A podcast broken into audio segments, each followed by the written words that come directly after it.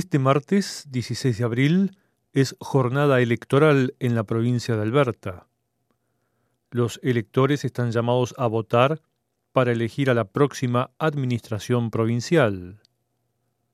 La jornada llega en el marco de una situación económica compleja en una provincia cuya economía está dando muestras de los problemas que significa la baja del precio internacional del petróleo, su principal riqueza.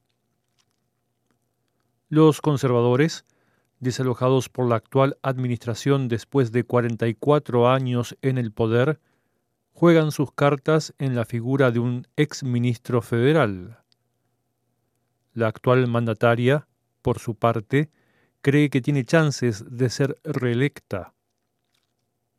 Con el salario mínimo por hora más alto del país y una de las tasas de desocupación más elevadas de todo Canadá, Alberta puede ser una buena muestra del sentir del electorado en un año en el que tendrán lugar los próximos comicios federales. Más detalles en el reportaje adjunto.